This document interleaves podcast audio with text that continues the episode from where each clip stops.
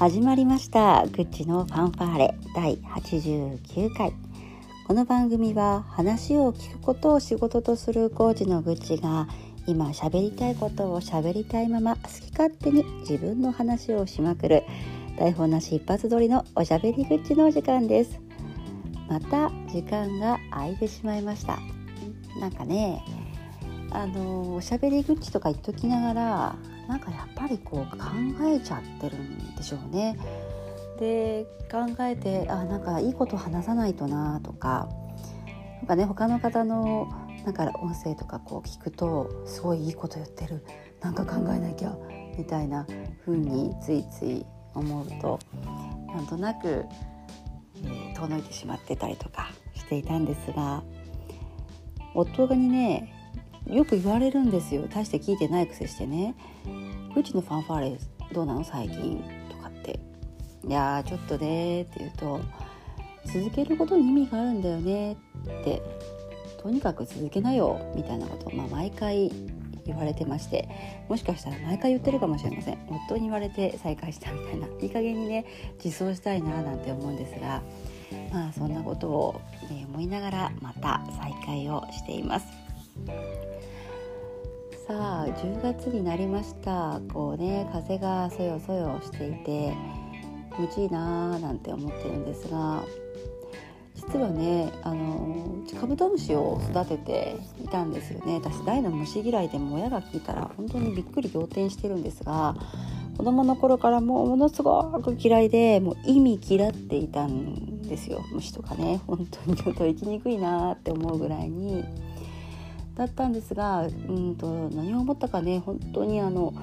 私と真逆な虫大好き人間虫博士に子供の頃なりたかったみたいな。そんな人と結婚してしまいましてあのずっとあの虫の良さみたいなのをね語られるんだけどもとにかくね拒否ですよ。嫌だ嫌だ。いやもう本当に興味ないしマジ気持ち悪いみたいなことをこう言っていては大体そこがすごく価値観の不一致で私が気持ち悪いと思い意味嫌う。それを夫はとても愛おしいと思っていてこの生物に対してなんでそんなこと言うんだって。あの昔大喧嘩した時に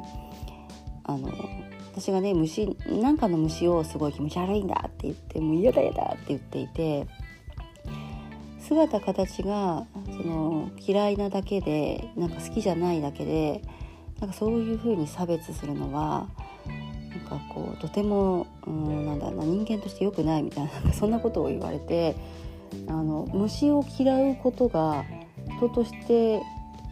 あのこう間違ってるみたいなことを言われたように感じて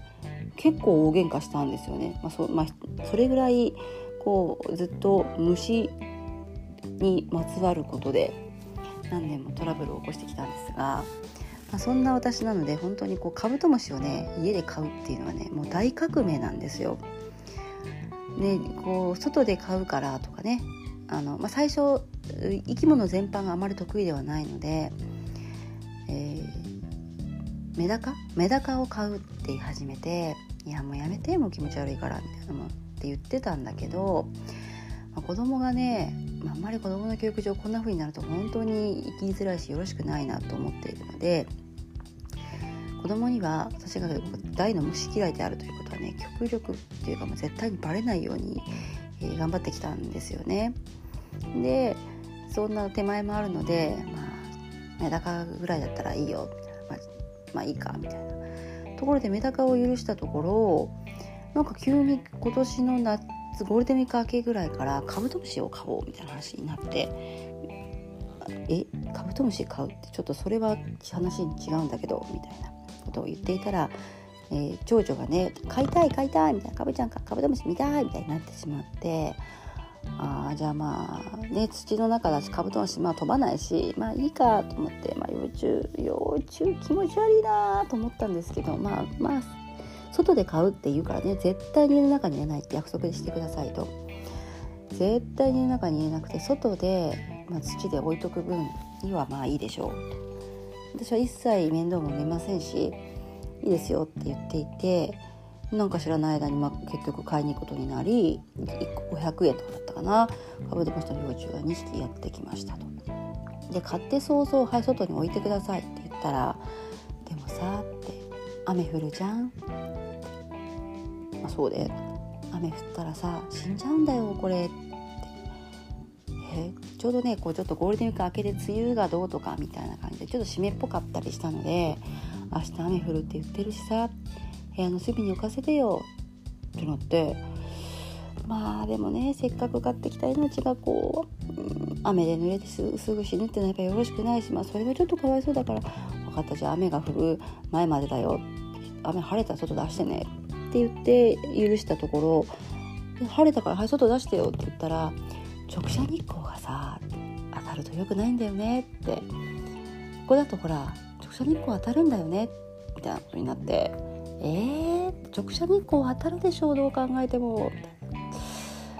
部屋の隅のさこのままここに置いちゃダメかなって。ほら何もしないよってなってまあそうねみたいな。分かったよって。言って置くことになってしまって。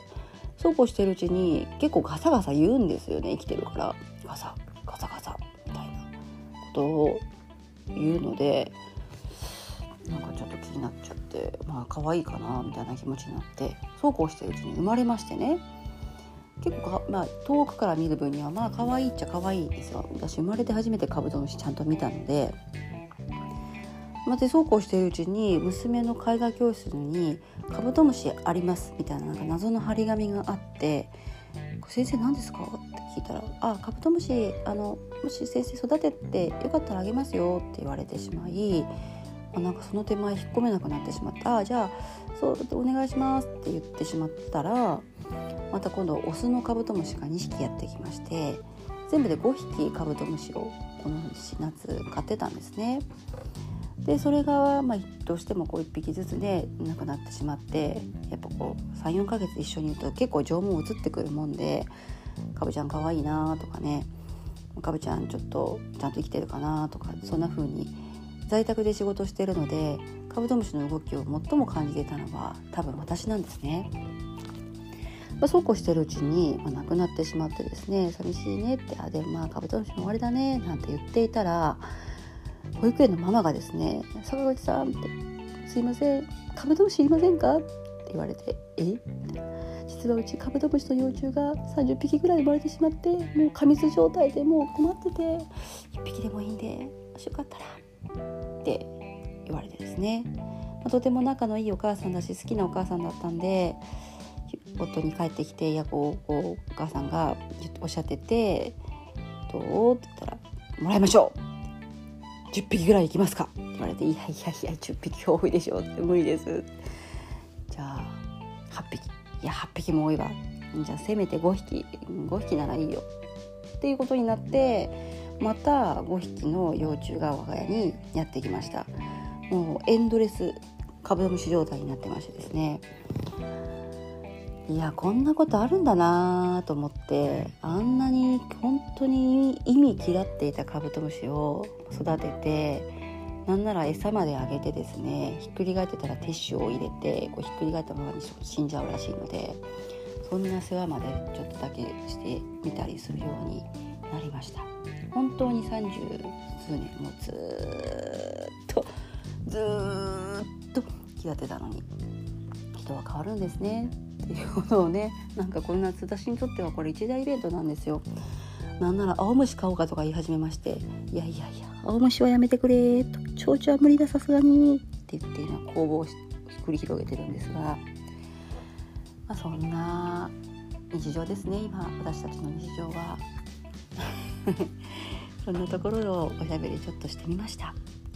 皆さんはこの最近ちょっとそういう長らくダメだったものが何かひょんなきっかけでダメ大丈夫になったとかね始めたみたいなことってありますか？結構嬉しいもんですね。なんかそういうこうずっと嫌いだったのがいけるようになる。ピーマンも食べれなかったのが 食べれるようになったみたいな